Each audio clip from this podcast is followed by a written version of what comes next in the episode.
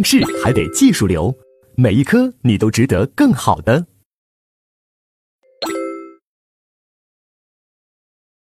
好，那接下来我们就看这个第五节抢劫罪。我们先翻到二百一十八页，先看第一个部分，就是它的构成要件。那这里面我们一定要掌握抢劫罪完整的行为结构四部曲啊，这四部曲一定要把它在理解的基础上把它牢记。第一步是什么呢？带着非法占有目的实施一个暴力、胁迫等强制手段。第二步是什么呢？压制对方反抗。第三步是对方因为无法反抗而被迫放弃财物。第四步，行为人因此取得财物，啊，一共这四步一定要把它啊要记清楚。那我们先看第一个行为对象，我们的抢劫罪它的特点是什么？它的保护法益有两个，一个是财产，一个是什么人身？当然，呃，主要是什么财产？人身侵犯人身，打人，对人暴力，也是为取财而服务的，明白吧？因为抢劫罪本质上是一个财产犯罪，那么你的暴力胁迫的对象必须是个人，那这个人都包括哪些人？要注意，当然首先是包括财物的主人，也包括财物的占有者，也包括占有的辅助者，在这里面要注意，也包括财物的保护者啊，保护者，这个保护者哪怕是临时出现的保护者也行。那这里面给大家要举举一个例子，就是网吧案。这个网吧案一定要掌握好，很重要。就是甲和乙两个人来到一个网吧，那是晚上啊，那网吧搞通宵的那种。他看到一个上网的人已经在那睡着了，他们两个分工啊，由甲望风，由乙去偷摸网呃上网这个人睡着的人的钱。那此时网吧老板看见了。上前要阻拦，那望风的甲呢？他说：“你再阻拦，嗯，坏我们的好事，那都捅死你！你敢上前，搞得网吧老板就不敢上前，眼睁睁看着这个乙从睡着的那个上网的人身上把钱拿走了。那现在就问这个甲乙两人定什么？啊，他们是个共同犯罪了，是仅仅定一个盗窃罪呢，还是定抢劫罪？那我们的答案是什么？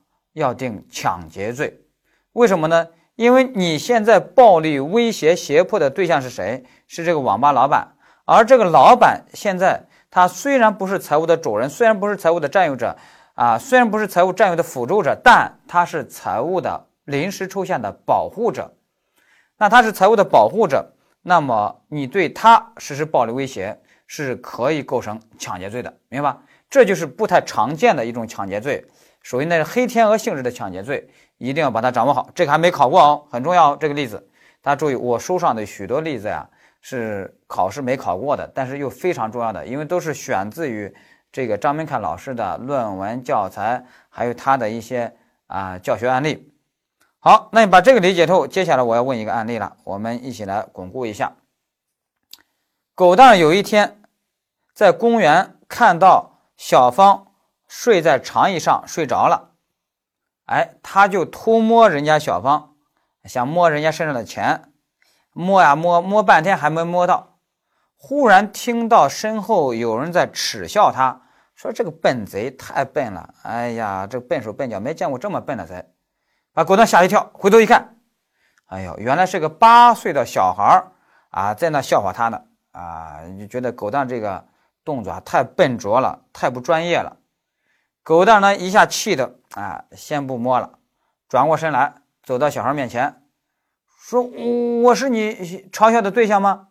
我初学者零基础啊，有什么好笑的啊？你再笑，再笑，再要割你的耳朵！”哎，一下把这个孩子呢，也吓得就不敢笑了。哎，他又转身回去继续摸，哎，终于把钱摸到了，走了。那现在的问题就是，那狗蛋这下构不构成抢劫罪？啊，这个案例和刚才那个网吧案，你觉得有没有区别？啊，有的人说没区别，因为你这个案例也是暴力威胁人家小孩割人家耳朵，啊，跟那个威胁那个网吧老板没区别。啊，我们说有区别。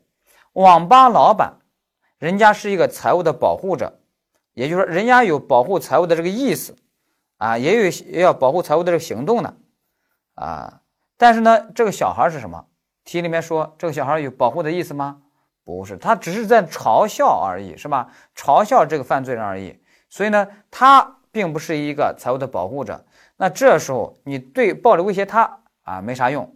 所以这时候不能定抢劫，还是要定什么？还是要定盗窃，明白吧？啊，把这个掌握好。好了，这是第一个啊行为对象。接下来第二个成立条件。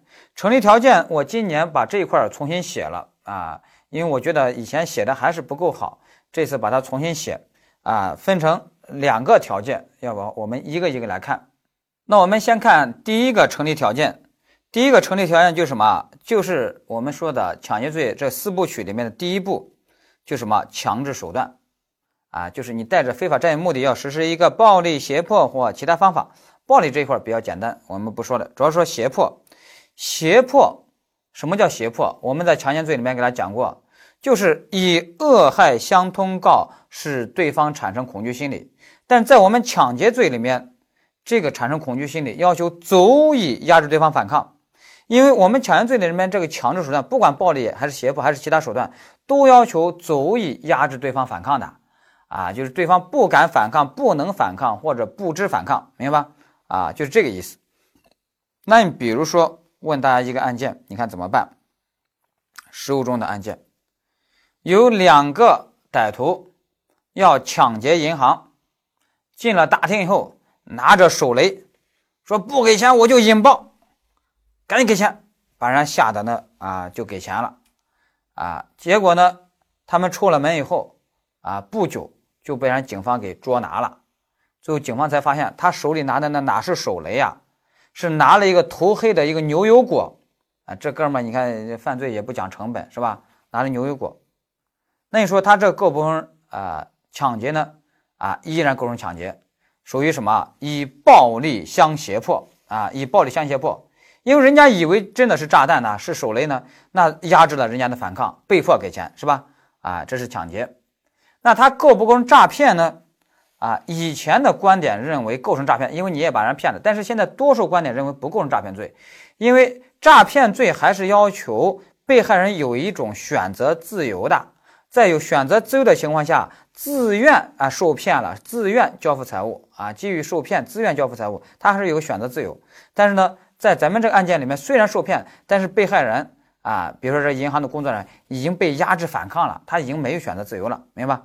好了，这个顺便说一下，接下来第三个就是其他方法。其他方法一个是什么？昏醉抢劫啊，这个大家好理解，带着非法取财的目的，然后把人家灌醉，把人钱拿走，这就是什么？婚罪抢劫要定抢劫罪的。那第二个是什么？拘禁型抢劫，就是把人绑起来，让人家动不了，然后把东西拿走啊。拘禁型抢抢劫，反正都是让人家无法反抗啊。所以呢，这里面我们就知道，他抢劫罪的手段一定要求足以压制。对方反抗，明白吧？这手段讲完了以后，在这里面一定要让大家注意一个原则啊，二百一十九页，就是行为与目的同时存在原则。我们前面在讲结构家事犯里面是有说过，就是说暴力行为包括拘禁行为，可以成为 n 多罪的行为啊，可以成为 n 多罪的实行行为啊，可以成为抢劫罪的实行行为，可以成为。啊，强奸罪的实行行为可以成为绑架罪的实行行为，可以成为故意伤害罪、故意杀人罪的实行行为。那它到底是哪个罪的实行行为？到底定哪个罪？那是看你带着什么目的去实施这个暴力行为，去实施这种强制手段，明白吧？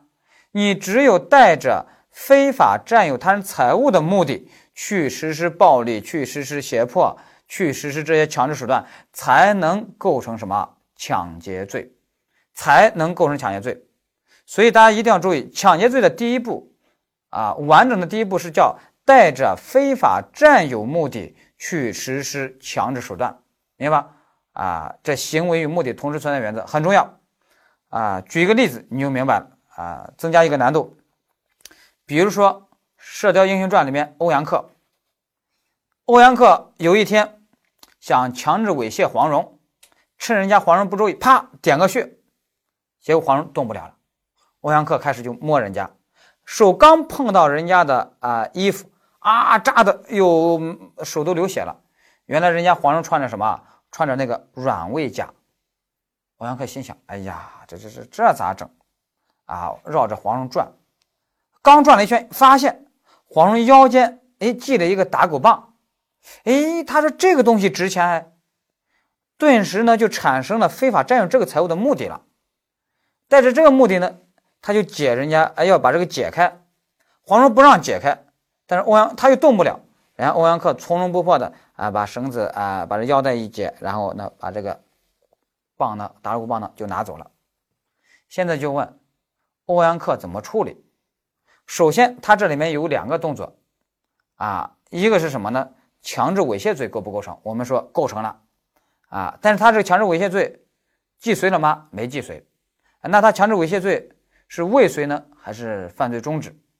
啊，从欧阳克他主观角度来说，他认为没法强制猥亵了，没法摸人家了，因为有软猬甲，那他认为是被迫放弃了，是吧？啊，那是强制猥亵的是未遂。其实，在我们看来啊，欧阳克呀，他呀是没听过我们的课。他如果听过我们这套课，他就知道强制猥亵的方法呀，啊，要求不要求身体接触啊？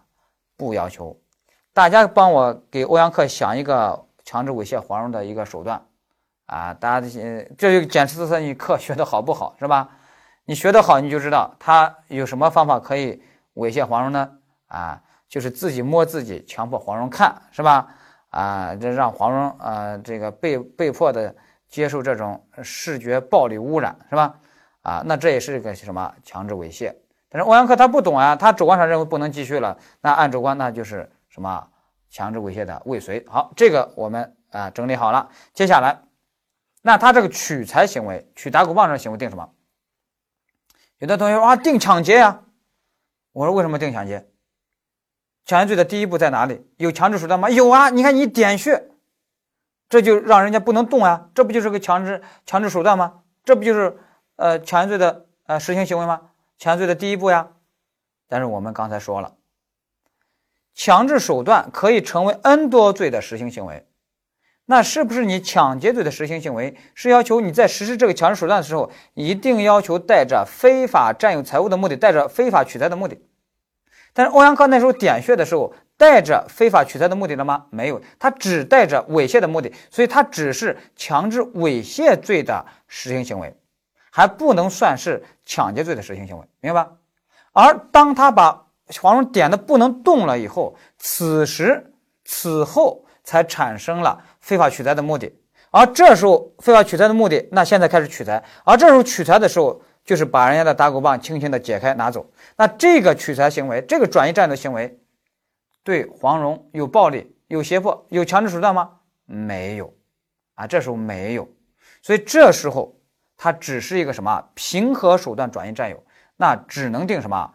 只能定盗窃，明白吧？只能定盗窃，千万千万不要把前面点穴那个强制手段啊用给后面取财行为，然后说是抢劫，啊，那个点穴行为人家只是为强制猥亵罪服务的，并没有为你抢劫罪服务，因为你那时候还没想取财呢，明白吧？所以这个案件正确的结论是什么呢？就是一方面前面构成强制猥亵的未遂，后面构成盗窃罪的什么既遂，然后数罪并罚，啊，而这个盗窃就属于什么呢？貌似抢劫，实为公开盗窃，啊，二一年就把这个点就考了啊，而且还考到主观题里面，所以大家就知道这个点是很重要的。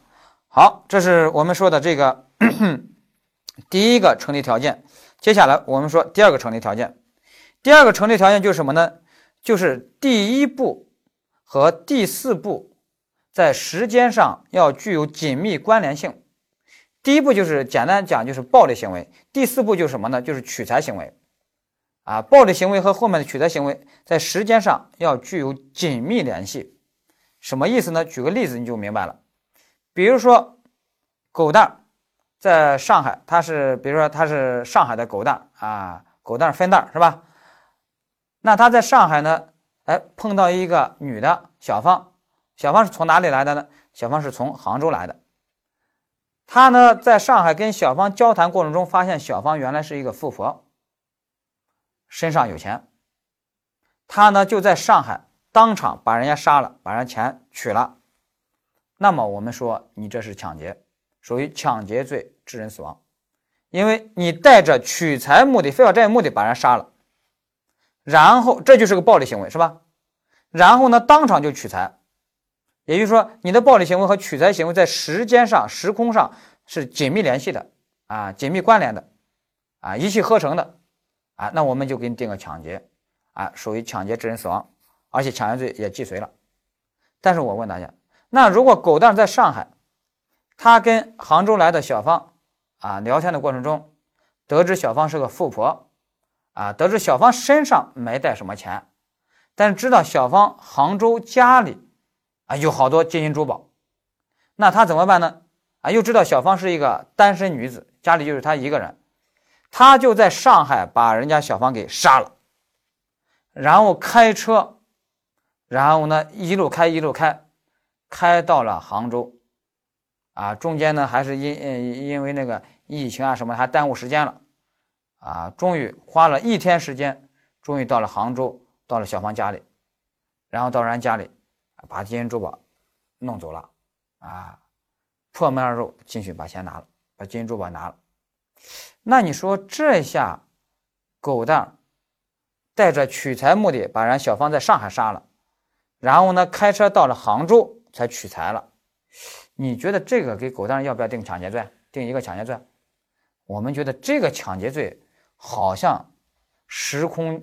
间隔太久了吧，所以呢，啊，这时候就不能定抢劫罪了，啊，这时候呢，我们认为只能分开定了，因为你前面的杀人行为就是说暴力行为和后面的取财行为，在时间上没有紧密关联，啊，没有那种当场性，这个当场性指的是时间上的紧密关联，紧密关联性，那这时候呢，只能给你分开定了，啊，你杀人定个杀人罪，到人家里取财给你定个什么？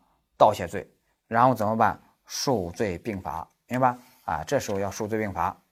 所以呢，我们经常说抢劫罪要有个当场性。这个当场性，它其实指的是什么呢？就是前面的暴力行为和后面的取财行为在时间上要紧密联系、紧密关联，明白？是这个意思啊。要把这个呢要掌握好。好，这就是我们说的呃这个成立条件。第二个。那接下来翻到二百二十页，我们来看，呃，我总结了个图表啊，大家可以看到，就强奸罪的四部曲里面啊，成立条件呢有两个啊，第一个就是第一步，带着非法占有的目的实施一个强制手段，这是第一个成立条件。第二个成立条件就是这么一个强制手段和最后第四步那个取财行为在时间上要具有紧密关联性啊。好了，这是成立条件。接下来我们看既遂条件。既遂条件是要求一个什么呢？要求第三步和第四步要具有因果关系。第三步是啊，第第二第一步是你实施暴力胁迫啊，压制手段呃强制手段。第二步是压制人反抗。第三步是因因人家因为无法反抗而被迫放弃财物。第四步是你因此而取得财物，明白吧？第三步是因为人家无法反抗被迫放弃财物，然后第四步是你因此而取得财物。这二者之间要有因果关系的。你看我们考试怎么考啊？我们考试呢，给你考了一个什么呢？零七年第一道题就说，这个甲带着非法取财目的要抢劫乙，啊，对乙实施暴力，然后呢，呃，就打乙，乙呢，发现人家特别猛，乙就跑，乙就跑，甲就追，但是乙在跑的过程中呢，哎，不小心。钱包掉在地上了，但是乙还没有意识到，他就继续往前跑。比如说一路下跑远了，跑离现场了，跑远了。那甲呢？啊，追上前，哎，发现他把钱包掉地上了。然后呢，现在甲就把这个钱包就捡走了。哎，那这道题就问，甲的抢劫罪首先成立了没有？啊，我们说成立了。啊，因为你这时候你这个成立，呃，你这个第一个条件。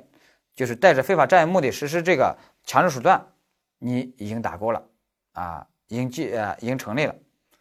至于第二个成立条件，有的说那第二个成立条件成立不成立啊？那个第二个成立条件，那个就是说呃暴力和取财啊要具有时间上紧密联系，那是就啊你真的取到财物了那咱们这个呢啊，你也是取到财物了，是吧？但是啊，成立是成立了。那接下来问题是，那你是否既遂呢？啊，那我们既遂是要求什么呢？是要求啊，你暴力行为压制人家的反抗，人家因为无法反抗，第三步，因为无法反抗而被迫放弃财物，你是因此而劫取到财物。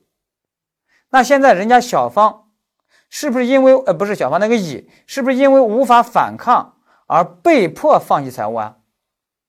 你是不是因此取得财物啊？不是的，人家是因为不慎不小心遗失了财物，是遗失了财物，你因此而捡取到财物，你不是劫取到财物，所以那我们就知道，那这个时候由于啊你不符合。啊，你的第三步和第四步没有因果关系，啊，没有因果关系，所以不能构成抢劫罪既遂。啊，你如果把人打的打趴下了，给钱不给钱我捅死你，把人吓得哦给给给，把钱包递给你，啊，你因此取得财物，那这才是抢劫罪的什么既遂，明白吧？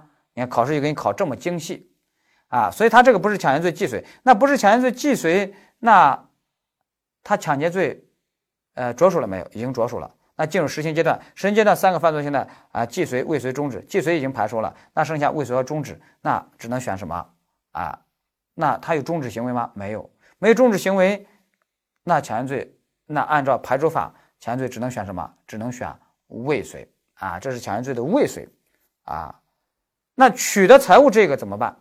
取得财物呢？这个呢，由于这个乙当时遗失了财物，又跑远了，失去占有了。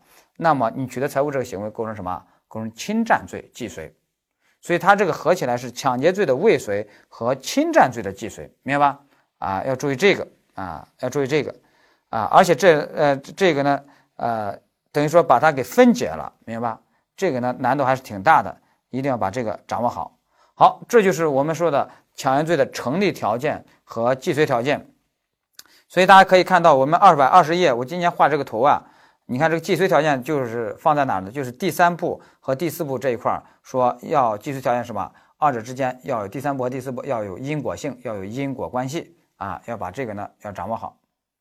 好，那抢劫罪的成立条件、既遂条件我们讲完了，接下来我们看第二个板块，二百二十一页，就是事后转化抢劫。哇，这个二百六十九条事后转化抢劫这个条文太重要了，这个知识点，所以我们要详细来看。我希望大家把这个条文你要给我记住啊，怎么去记呢？啊，你把它分为三个板块去记。第一个是犯盗窃、诈骗、抢夺罪这三个轻罪，接下来是第二个板块是什么？三个目的就是为窝藏赃物、抗拒抓捕或者毁灭罪证。第三个板块是什么呢？就是这个事后转化抢劫的实行行为，就是当场使用暴力。或以暴力相威胁，啊，它为什么重要呢？因为它是个拟制来的抢劫罪，它是个特殊的抢劫，它不是个正常的抢劫，明白吧？那我们来看第一个板块，三个轻罪。三个轻罪这一块的一个最重要的考点是什么？三个轻罪的范围。那这个三个轻罪的范围指的是三个罪名呢，还是三个犯罪行为？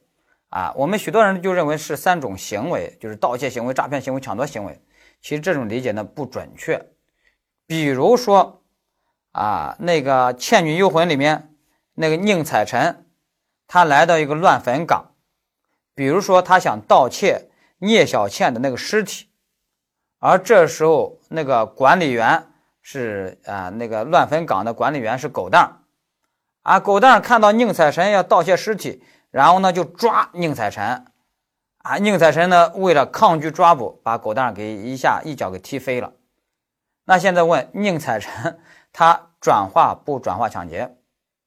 你如果认为这个盗窃指的是盗窃行为，那宁采臣这时候就有个盗窃行为啊，那似乎他就应当转化抢劫呀。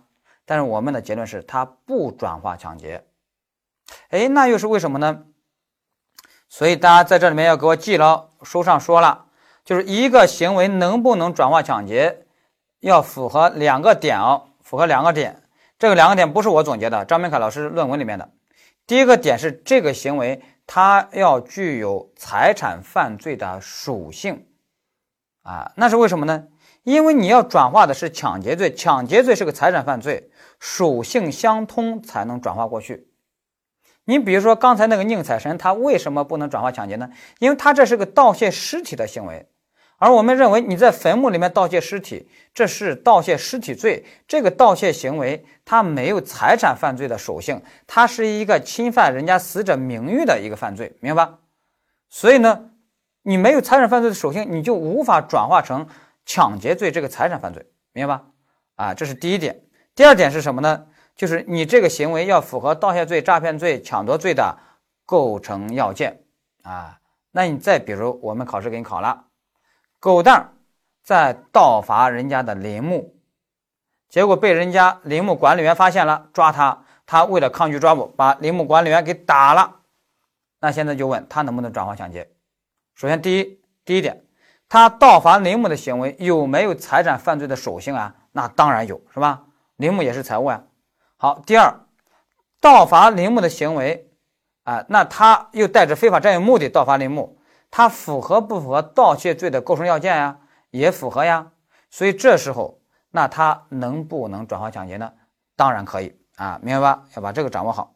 好了，这是三个轻罪。接下来啊，三个目的，三个目的啊，就是窝藏赃物、抗拒抓捕、毁灭罪证啊。也就是说，只有出于这三个目的去实施暴力，才能转化抢劫啊。你看我们考试给你怎么考呢？啊，狗蛋呢？在大街上把人小芳的项链一把给抢夺过来了，抢夺过来以后又跑，跑两步一看啊，这项链原来是个假的，呃，很不值钱，实际上是很值钱的，啊，气得呢啊甩给人家，还扇人家小芳两耳光，还说啊出来混以后记着带个好的，啊对人家扇两耳光啊，然后呢问那现在能不能转化抢劫？啊，因为他好像实施暴力了，他先来了个抢夺，然后又当场实施暴力了。但是我们说不能转化抢劫啊，那是为什么呢？因为他这个扇耳光是带着那三大目的吗？不是，他不是为了窝藏赃物、抗拒抓捕、毁灭罪证哦，他是为了什么？有的人说他是为了泄愤啊，在我看来，可能还是为了善意的提醒着装，是吧？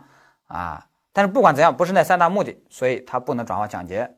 如果扇耳光把他扇成轻伤，那你前面就是抢夺罪，后面是一个故意伤害罪，然后怎么办？数罪并罚，啊，实务中就有这样的案件，比如说有一个扒手在公交车上扒窃，把人家一个女乘客的包啊刚扒到手，哎，刚好那个车也到站了，他就跳下去了。这女乘客呢气的就骂，说说说说我咒你生个小孩没屁眼。结果呢，这个扒手呢心里想，哎呀，我上个月刚生了孩子，就是没屁眼，就是你咒的，一下就给怒了，又跳上去。三拳两脚把人家给打趴下了，啊，那你说这时候他能不能转化抢劫？我们说也不能，因为他这个使用暴力的目的不是为了那三大目的啊，他是为了捍卫自己的尊严，是吧？好了，这是我们说的这啊三大目的。接下来我们看第三个要件，第三个要件就是实行行为，叫当场使用暴力或以暴力相威胁啊。这一句话里面。考点最多，第一个当场，这个当场啥意思呢？这个当场就是你前面的盗窃、诈骗、抢夺啊这三个轻罪行为和后面的使用暴力，二者之间在时间上要具有紧密关联性、紧密联系啊，不能时间上隔得太久，明白吧？考试在这一块给你怎么考呢？考一个。你误把现场当当场，啊，就是你弄这个时空错位。我们知道，当场其主要是一个时间概念，而现场是一个空间概念，明白吧？啊，我这图表里面给大家列了两个类型，啊，就是考试喜欢考的这块考的还挺多的，啊，比如第一个类型是什么呢？空间上是现场，但时间上已经不是当场，啊，考试考过一道题，那个道题的原型案例是啥呢？啊，原型案例就是。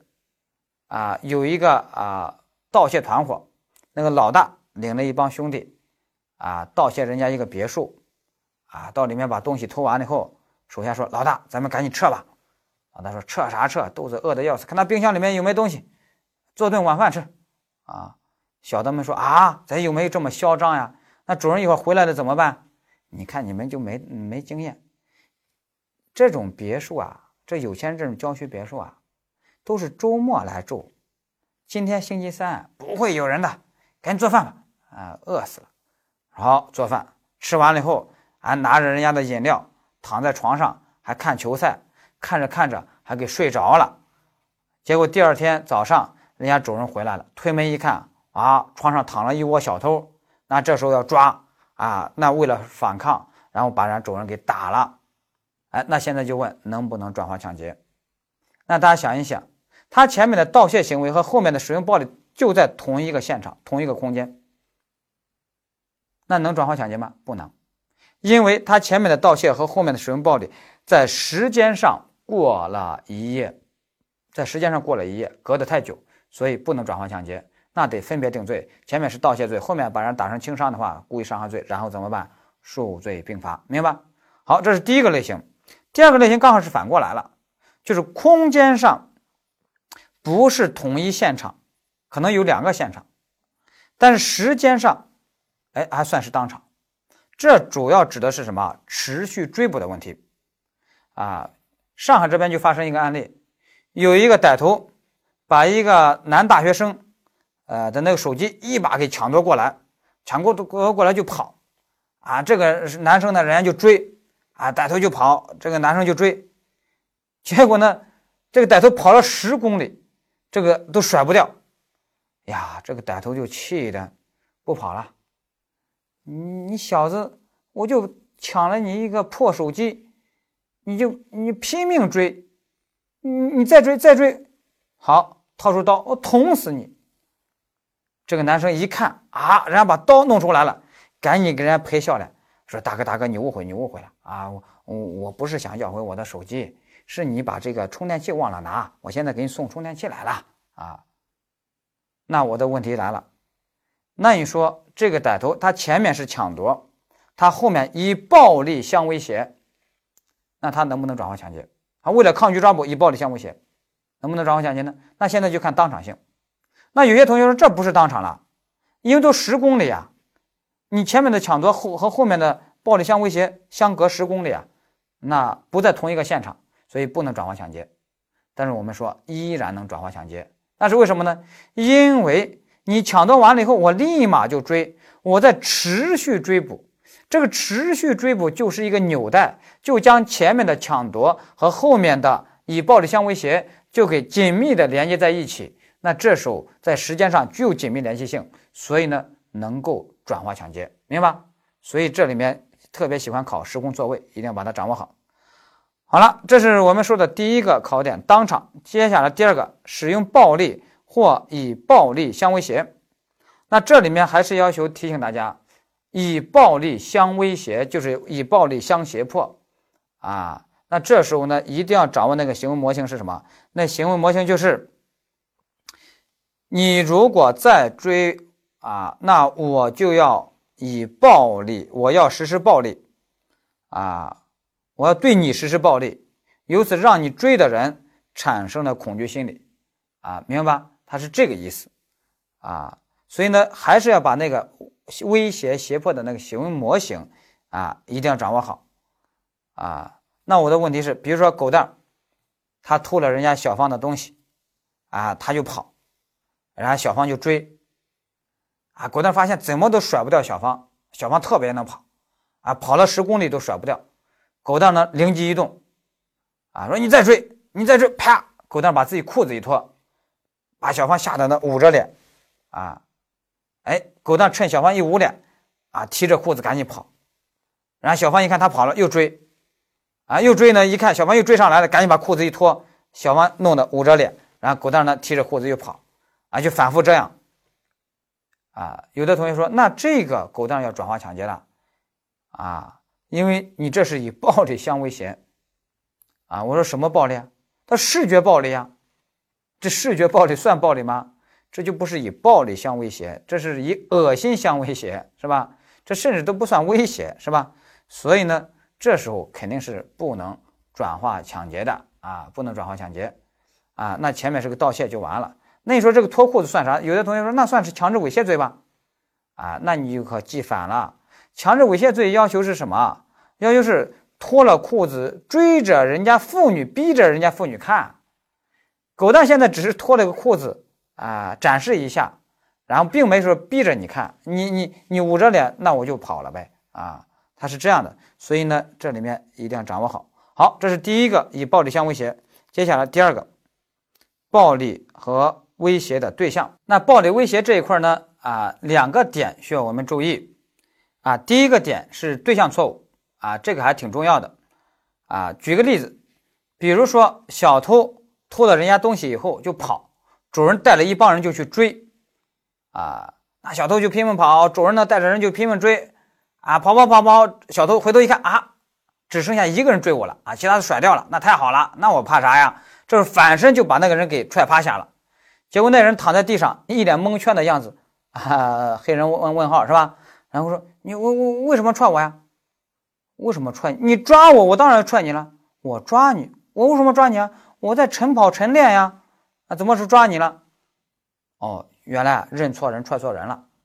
那现在就问小偷能不能转化抢劫啊？能不能转化抢劫？那在这里面的确有观点展示，这里面关键是啊，焦点问题在哪儿呢？就是这句话，就是为抗拒抓捕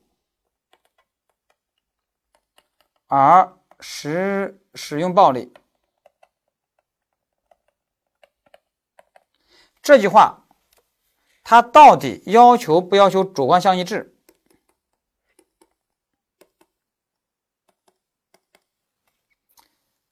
这里面就有多数说，啊，少数说，多数说认为为抗拒抓捕而使用暴力，这句话是一个主客观相一致的一个要件，要求主观相一致，也就是说要求。你主观上是为了抗拒抓捕去实施暴力，而且要求客观上真的是在为抗拒抓捕实施暴力，也就是说要求客观上有一个现实的抓捕行动，抓捕者在进行，你在抗拒他，抗拒一个现实的抓捕行动。那现在呢？这个案例里面，你虽然主观上是为了抗拒抓捕，但是客观上呢没有一个现实的抓捕者，没人在那抓你，你不是为了。打一个现实的抓捕者啊，为了抗拒他而实施暴力，因为他只是个晨跑晨练的人，所以呢，这时候客观打叉了，那对不起，那不能转化抢劫。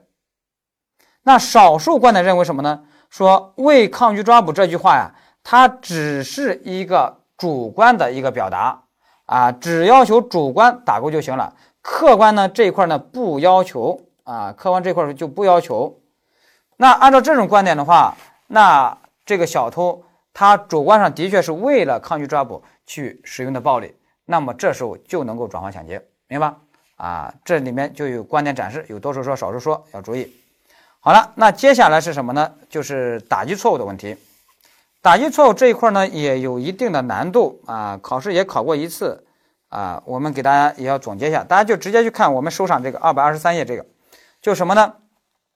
甲抢夺后逃跑。主人乙追赶，甲为了抗拒抓捕，向乙开枪，不慎打中附近的行人丙，致丙死亡。啊，这个呢，我们画一下你就知道了。啊，比如说甲他是抢夺呢，是吧？结果人家乙呢在追呢，哎，他呢为了抗拒抓捕，朝乙本来是要朝乙开枪，结果不慎打偏了，把附近的行人丙。啊，给打死了。现在就问甲怎么处理？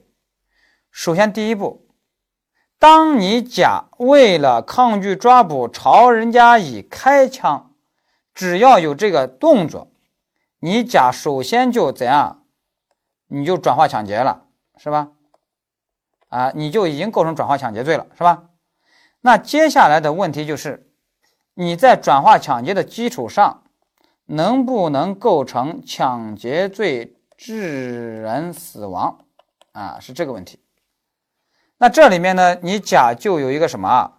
你就存在一个什么打击错误？那打击错误，我们知道，按照具体符合说啊，具体符合说就会认为你甲对乙是一个什么？对乙是杀人的什么？杀人未遂，是吧？你对乙是杀人未遂，那你对丙呢？啊，对丙是一个过失致人死亡，是吧？过失致人死亡，啊，那是个过失致人死亡。那现在呢，你一方面构成杀人未遂，你一方面构成过失致人死亡，那么你这个过失致人死亡，你可不是孤立的一个过失致人死亡哦，你是在实施抢劫罪的过程中过失致人死亡了。所以，给你要定一个什么抢劫罪的过失致人死亡，要定一个抢劫罪过失致人死亡。那这时候，抢劫罪过失致人死亡和这个杀人未遂啊，我们呢一想象竞合，因为你是一个行为啊，你是一个行为。那这时候呢，想象竞合择一重，那要定什么抢劫罪过失致人死亡，明白吧？啊，好了，那这就是具体复合说。那按照法定复合说。法定复合说就会认为你对乙构成什么呢？啊，你对乙还是什么杀人的什么未遂啊？这都比较简单。那你对丙呢？你本来是过失致人死亡，对丙按照案件事实是过失致人死亡。但是我们知道法定复合说的一个特点是什么？我为了严惩凶手，我把过失都要拟制成故意，那么我就会认为你对丙是构成什么故意杀人既遂是吧？故意杀人既遂。那你这个故意杀人既遂可不是孤立的、单纯的一个故意杀人既遂，你是在转化抢劫的时候故意杀人的，那你就属于什么抢劫罪故意啊致人死亡啊？这故意致人死亡其实指的就是故意杀人嘛，是吧？啊，所以呢，你这是抢劫罪故意致人死亡和啊，你对丙是构成抢劫罪。啊，故意致人死亡，你对乙是一个杀人未遂，然后呢，他们两个又是想象竞合，因为整体是一个行为，那这时候呢，要定什么？抢劫罪故意致人死亡。所以大家会发现，具体佛说和法定佛说呀，他们其实都承认给这个甲要定什么？抢劫罪致人死亡。不过按照具体佛说是定抢劫罪过失致人死亡，但是按照法定佛说是定抢劫罪故意致人死亡。但最终都定的是什么？抢劫罪致人死亡啊，明白吧？啊，要注意这个问题。好了，接下来最后这一块最后一个问题就是什么？暴力威胁的程度问题。那这个程度一定要记一个标准，这个程度要求还挺高，要求足以压制对方反抗。啊，为什么要求这么高的程度呢？因为你要转化的是抢劫罪，人家抢劫罪的成立就要求那个手段要求足以压制对方反抗，水涨船高嘛，明白吧？所以也要求足以压制对方反抗，比如说考试就给你考什么呢？小偷跑，主人追，小偷把一个报纸揉成一团砸向主人的脸，把主人吓一跳。哎，现在问能不能转化抢劫？啊，不能啊！一个报纸揉成一团，那个报纸程度高吗？不高，是吧？不高，不足以压制对方反抗。但如果小偷跑，主人追，小偷朝主人扔飞刀，好家伙，扔飞刀呢，足不足以压制对方反抗？足以。那你扔这一下，你就转化抢劫了。但你扔飞刀，如果把主人啊刺中了，刺死了，哎，那你就是什么抢劫罪，故意致人死亡啊。但如果啊如果没刺中，那我们说，那你就只是一个抢劫罪，转化成抢劫罪就完了，是吧？哎，如果刺中了，直接把主人钉墙上了啊，那这时候就是抢劫罪，故意致人死亡，结果加重犯了，明白吧？啊，是这个意思。好了，那这个掌握好了以后，那接下来就是。第四个问题啊，我们转化抢劫的构成要件三个板块我们已经整理完了，接下来是有一些区分结合的问题。那第四个问题就是我们这儿说的转化抢劫和正常抢劫的区分啊，转化抢劫和正常抢劫的区分啊，我说一个案例，大家就应该啊很好理解了。比如说啊，我在公交车上，忽然感觉到有人把手伸到我的口袋，哇，小偷，我立马抓住他的手。我刚要转身的时候，人家一把尖刀顶到我的后腰，耳边传来一个声音：“放手！”我只能放手了，举手，我也只能举手了。然后人家很顺利的把我钱包掏走了。我的问题是，他前面实施盗窃，后面当场使用暴力，肯定最终要定抢劫，是吧？那他这个抢劫是不是我们刚才讲的这个转化抢劫呀？不是的。为什么不是？啊，那是因为我他这个抢劫，现在我们认为他就是一个正常的抢劫。怎么个正常抢劫呢？就是他偷不成我就抢，临时起意直接升级的抢劫。啊，那他和我们转化抢劫，我们会发现有相同点，前面都是个盗窃，后面都是当场使用暴力。那区别在于什么呢？啊，我们给它区分标准，区别在于使用暴力的目的不同。如果你使用暴力的目的是为了继续取得财物，带着非法占有财物的目的而使用暴力，那你就是正常抢劫呀。但是你如果带着那三大目的，为了窝藏赃物、抗拒抓捕、毁灭罪证，那这时候你就属于转化抢劫，因为转化抢劫是一个特殊的抢劫，是拟制的抢劫，明白吧？那你想一想，他现在尖刀顶到我的后腰，他使用这个暴力的目的是为了啥啊？为了继续取财，为了非法占有我的财物，那这就是来了一个什么正常的抢劫。啊，我们也把它这种正常抢劫也称为啊临时起意直接升级的抢劫。好了，那接下来我再问，比如说我又遇到小偷手伸到我的口袋，我这下啊我练过了，我一下抓住他手，我迅速就转过身了，扭住他的胳膊了。这时候他一把尖刀又刺向我，我赶紧撒手，他趁机逃跑。那我的问题是，那这一下他前面是盗窃，后面又是使用暴力。那这下是什么抢劫？正常抢劫还是转化抢劫？那你看他这下使用暴力、使用尖刀的目的是为了什么啊？为了抗拒抓捕。哎，那这时候要定什么？要定转化抢劫，明白？啊，就看使用暴力的目的啊，把这个呢要掌握好啊。这里面呢，大家就会发现，你就会发现许多犯罪、暴力性的犯罪，它的区别不看客观了，主要是看主观目的，带着什么目的去实施。所以这一块其实考的还是行为与目的同时存在原则。你可以想想象这个原则多么多么重要。但是很遗憾啊，我们看一般教材啊，传统教材只是讲什么主观相一致这个原则就完了。其实还有个更重要的，对我们考试更有用的，叫行为与目的同时存在原则。好，这就是两种抢劫的区分。那接下来就是第五个考点，他翻到二百二十四页。叫转化型抢劫的共犯问题，就是把我们前面学的那么多转化抢劫的要点放到共犯平台上加以综合考察。这个点呢很难，但是又很重要，所以呢我还是得讲。啊，一般传统教材啊他就回避这个点。啊，其实我也想回避啊，因为这个很难。你如果听不懂，一般学生听不懂，他就怪老师是吧？啊，怪老师没讲好啊，嗯，不怪自己。所以呢，我也想回避啊，人家回避我为什么不回避？我也想回避，但是后来我想一想，哎呀，还是要为你考场上负责，就是万一考场上你如果不会，你到时候会骂我的。所以我不是经常说一句话，就是要么让命题老师在考场上虐你，啊，要么让白浪涛在考前虐你，啊，就是人家考试这个里面考过了，而且还有可能再考，你就必须把它拿下。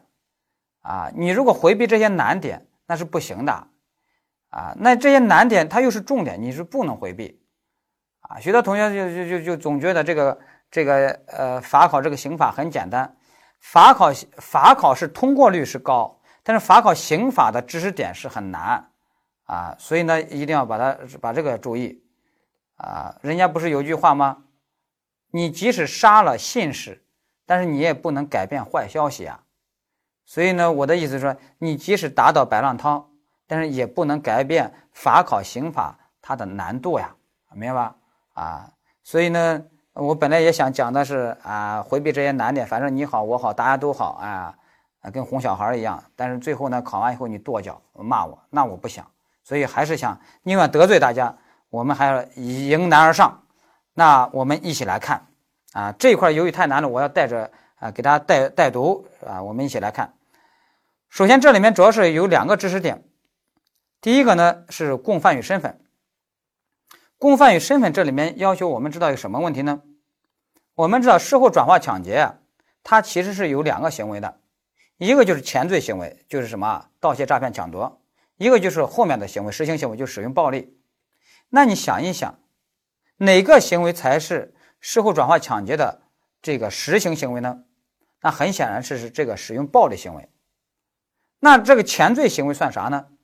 我们说前罪行为只是一种前提条件，那这个前提条件其实就类似于一种身份，也就是说，啊，犯盗窃者、犯诈骗者、犯抢夺者，这些人才有资格转化抢劫，啊，这就是一种身份犯。所以转化抢劫其实是一种真正的身份犯，这个身份就是我说的犯盗窃者、犯诈骗者这些人，明白吧？你一旦能理解这个转化抢劫是一个真正身份，就如同贪污罪一样，那你就知道，那比如说要构成贪污罪的实行犯正犯，那必须有国家工作人员的身份。如果没有这个身份，你比如说你只是当官的老婆，那么你只能构成贪污罪的共犯，比如教唆犯、帮助犯，但是你没有资格构成贪污罪的实行犯，也就正犯，明白吧？啊，包括间接正犯你也构成不了，明白吧？把这个呢要掌握好。好了，那这个理解了以后，那我们就来看一下，看先看这个模型啊。这个模型是这样的：一个人单独盗窃啊，另外一个人呢是事后参与。这块大家一定要看书啊，不要光听课啊，是看着书来听啊。好，否则的话你就懵了啊。有些难呀，有些点难是你方法不对。你躺在床上光光听，能不难吗？是不是啊？好，我们来看。啊，这个模型是什么呢？甲单独盗窃，而且既遂啊，一定要记住啊，他是单独盗窃，而且他已经既遂了，这是我们交代的前提条件。然后他逃离现场，逃离现场的时候呢，哎，乙呢就参与进来，啊，乙此时才参与进来，这里面就产生了四种啊情形。第一个情形，那这时候啊有个抓捕者，比如说有主人在抓。啊，就甲盗窃已经既遂了，甲在跑，然后主人在追在抓，这时候乙参与进来干嘛呢？乙教唆甲打主人，说跑啥跑，怕啥？你都不看一下那个主人，就那个那个菜鸟那个样，把你吓成那样，打他，怕啥呀？哎，甲回头一看，哎呦，这主人是很菜鸟，你还敢追我，一下就打主人，啊，就是这么一个模型。那在这个模型里面，我们知道这个甲首先。他是犯盗窃者，那他现在为了抗拒抓捕，对主人实施暴力，那他肯定是能够转化抢劫的，是吧？啊，那这个乙其实就是什么？就是转化抢劫的教唆犯，明白？你是转化抢劫教唆犯，当然乙也是故意伤害罪的教唆犯，但这个故意伤害罪和这个转化抢劫是可以想象竞合的，明白吧？啊，因为这个转化抢劫抢劫嘛更重，一般就定抢劫了啊，前的教唆犯。好了，我们这是情形一，我们看情形二。就是甲盗窃，单独盗窃既遂了，甲跑，主人追，哎，这时候呢，甲忽然发现有个朋友乙出现了，啊，甲就给乙说，啊，我盗窃了，也既遂了，啊，我跑呢，这个主人还追我，追个没完没了，你你厉害，你帮我断后，啊，但是可不能像赵云一样断我的后啊，你是帮我打他，啊，乙说没问题，啊，乙呢就打主人，啊，乙呢就打主人了。哎，那这时候问怎么办？首先，啊，我们知道，这时候能不能给甲定一个转化抢劫的教唆犯？因为甲在教唆乙，我们说不能，因为要定转化抢劫的教唆犯的话，那人家就要问转化抢劫的实行犯在哪里。有的说，哎，那乙打主人，乙实施暴力，那乙就是实行者。但是问题是，乙能构成转化抢劫的实行犯吗？不能，因为我们前面已经说了，转化抢劫其实是个身份犯，只有有身份的人才能构成转化抢劫的实行犯正犯。这身份是什么？就是犯盗窃者啊，犯前罪这个轻罪者。那乙现在是不是犯盗窃者呢？不是，乙是临时参与进来的。那乙不是犯盗窃者，他没这个身份，他就没有资格构成转化抢劫的什么？实行犯，明白吧？所以这时候，你如果给甲定转化抢劫的教唆犯，那现在找不到转化抢劫的实行犯，这就是尴尬了。那这时候怎么办呢？我们只能给甲定一个转化抢劫的间接正犯，啊，把他抬上间接正犯的宝座，啊，这个台上间接正犯宝座是由他有这个身，只有他有这个身份，啊，这是法律规定的，啊，只有他有这个身份。啊，那所以呢，只能让他构成转化抢劫的间接正犯。构成间接正犯，这时候就不需要问，哎，那转化抢劫的实行犯在哪里了？啊，那这时候回过头来，那我们知道，那乙这时候虽然不能构成转化抢劫的实行犯正犯，但是他还是可以构成转化抢劫的什么帮助犯的，啊，他是帮助甲在实施转化抢劫，明白吧？啊，当然从乙的角度来说，乙还能构成一个什么故意伤害罪啊实行犯，乙是能构成故意伤害罪的实行犯的，但你这个故意伤害罪实行犯和转化抢劫的这个帮助犯是可以想象竞合的，啊。这个模型，许多同学如果觉得难的话，我告诉你，那就是你把我们总则在间接正犯那一块儿，就是一百零九页书上一百零九页间接正犯那一块儿有一个法定情法定身份那里面有一个什么，有个虐囚案，啊，就狱警指使囚犯甲啊虐虐待囚犯乙，你可能把那一块儿给忘掉了，你回头把那一块儿一看，你就明白，其实这个知识点跟那个都是同一个模型，只是不同的应用题而已啊，自己下去再好好再看一看。好，这是情形二，我们看情形三。情形三就什么呢？甲单独盗窃也既遂啦，然后主人呢要追这个甲，这时候呢，哎，甲看到乙出现了，就骗乙说：“哇，这个人要伤害我啊，你帮我防卫他。”啊，乙不知情就打人家这个主人，啊，那我们说乙呢他又不知情，呃，那那肯定不能转化抢劫了，是吧？乙其实属于什么？假想防卫，按假想防卫来处理就完了。那甲怎么办？那甲还是要定转化抢劫的什么？间接正犯啊，利用了不知情的乙是吧？啊，转化抢劫间接正犯，这个好理解。好，我们要看情形四啊，情形四呢也比较重要。情形四是什么呢？就是甲单独盗窃也既遂了，注意也既遂了，也既遂，这一点一定要想清楚啊啊，也既遂了。然后呢逃跑，这时候主人追甲，然后呢此时哎乙出现了，乙看到了眼前这一幕，乙知道甲盗窃也既遂了。也知道乙在呃主人在追这个甲，乙呢心甘情愿暗中相助，暗中相助打这个主人，打这个主人，就是暗中相助啊，当无名英雄啊，谁说啊站在光里的才是英雄是吧？我这个乙不站在光里，我也是英雄是吧？那现在就问这个甲乙怎么处理？首先甲他不知道有个乙帮自己断后。那你说人家甲能转化抢劫吗？不能转化抢劫，啊，人家甲就只能定他的什么盗窃罪就完了。那你说乙这时候打主人，乙能不能转化抢劫呢？对不起，也不能，因为转化抢劫要求有一个什么身份？这个身份什么？犯盗窃者。那你乙是犯盗窃者吗？你不是，所以呢，你也不能转化抢劫，啊，那这时候呢，那你说给乙定什么？有的说那给乙能不能定一个？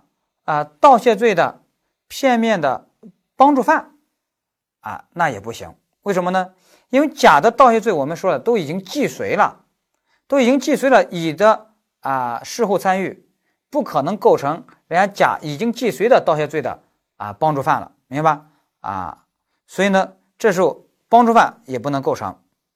啊，那有的同学说，哎，那这个给甲能不能定一个什么呢？啊，能不能定一个啊故意伤害罪？哎，给这个乙能不能定故意伤害罪？那当然能定。啊，我们书上也该写，你你打主人，比如说把主人打成轻伤，当然能定故意伤害罪。这个呢应该没问题。但问题是要注意，乙还能构成一个罪，啊，就是窝藏罪。窝藏罪就是帮助犯罪分子逃匿的行为。啊，那你乙现在明知甲是一个犯罪分子在逃匿，你还帮他逃匿，帮他断后。你就是窝藏罪。我们分则学要学窝藏罪，窝藏罪可不要把它简单的理解成啊，我把犯罪分子藏在家里才叫窝藏罪。你帮他逃匿的行为就是窝藏罪，明白吧？所以这时候以他的一个行为打主人的行为，一方面构成故意伤害罪，一方面构成什么窝藏罪，然后怎么办呢？想象竞合，则以重罪论处。而甲人家又不知道后面有人帮我断后，我只是使这个盗窃罪既遂，那就只能定个盗窃罪既遂就完了，明白吧？啊，把这一块呢要掌握好。好了，这就是第一个板块，有共犯与身份的问题。那接下来我们要说第二个板块，共犯与实行过线的问题。共犯与实行过线的问题，在这里面呢，啊，我们要给一个模型。这个模型是什么呢？就是甲和乙共同盗窃。注意，这时候甲不是单独犯罪了，甲是甲和乙共同盗窃。然后分工是什么呢？是甲入室去实行盗窃，乙呢在外望风。啊，由此呢产生三个情形。第一个，我们来看，就是甲在呃入室在屋里面盗窃的时候被主人发现了，主人要抓他，他这时候为了抗拒抓捕啊，对主人实施暴力，把主人给主人给打了。而乙呢在外面望风，他对这个情况不知情，那我们说甲肯定能转化抢劫，是吧？那乙由于他不知情，那这时候呢，他能不能也跟着转化抢劫呢？不能。啊，因为我都不知道你在里面你打主人，那我还只是定我的什么盗窃罪的啊帮助犯就完了，明白？啊，如果知情还继续望风的话，那当然你可以构成甲的转化抢劫的什么共犯帮助犯。好，这是第一个情形。我们看第二个情形，甲在里面盗窃，乙在外面望风。哎，乙在望风的时候，人家保安出现了，人家知道乙是望风的啊，在实施盗窃呢啊。那保安呢就要抓乙，那乙这时候为了抗拒抓捕，把保安给打了，啊，那现在问，哎怎么办？而甲在里面偷东西的时候，他不知道外面打起来了，那这时候我们要注意一个结论哦，乙虽然是盗窃罪的帮助犯，但是他也可以转化抢劫。换句话说，那个犯盗窃者那个身份，既包括犯盗窃的实行者。也包括犯盗窃的帮助者，明白吧？所以呢，这个乙是能转化抢劫的啊，也要定转化抢劫。但是甲呢，在里面他又不知道外面打起来了，他又不知情，所以甲还是定他的什么？定他的盗窃罪就完事儿了，明白？好，这是第二个情形。